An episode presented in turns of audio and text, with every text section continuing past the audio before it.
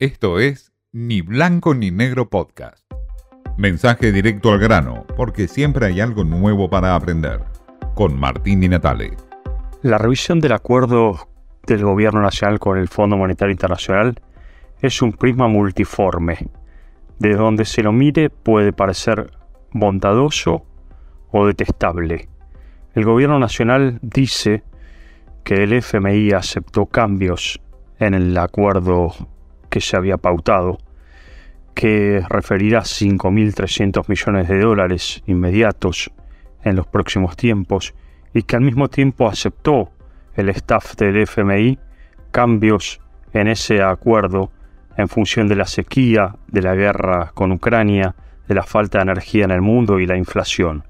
Todo esto hizo que se revea ese acuerdo que se fijen nuevas metas que el gobierno nacional dice que son aceptables y cumplibles. Hasta ahí la voz y la palabra de Alberto Fernández y su equipo económico.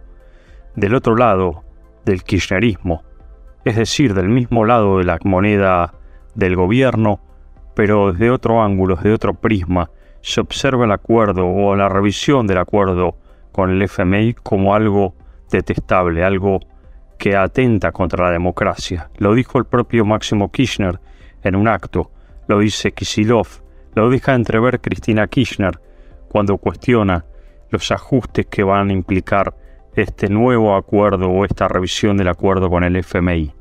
El fondo objetó la reforma previsional que se acaba de sancionar por parte del Congreso, exige algunos ajustes, hablan de 2.300 millones de pesos en términos de ajuste de aquí a fin de año. Y por supuesto mencionan los cuidados que tiene que tener el gobierno en términos de gasto público. Y por supuesto del cuidado de las reservas en el Banco Central. Todo eso hace que hoy el prisma de este nuevo acuerdo o esta revisión del acuerdo FMI-Argentina sea visto por el kirchnerismo como algo deplorable, ajeno a un pacto democrático. Por supuesto ellos forman parte de este mismo gobierno. No se entiende cuál es la lógica de estas objeciones. ¿Quién negocia con el Fondo Monetario Internacional? ¿Cómo se negocia? ¿Cuál es el verdadero acuerdo? ¿O quién forma parte de ese verdadero acuerdo? Nadie lo sabe. Estas y otras preguntas inmediatamente subyacen en el acuerdo que se acaba de sellar, en esta nueva revisión. Y por supuesto, hay que ver cuál es el prisma con el que se quiere mirar ese acuerdo. Esto fue Ni Blanco ni Negro Podcast.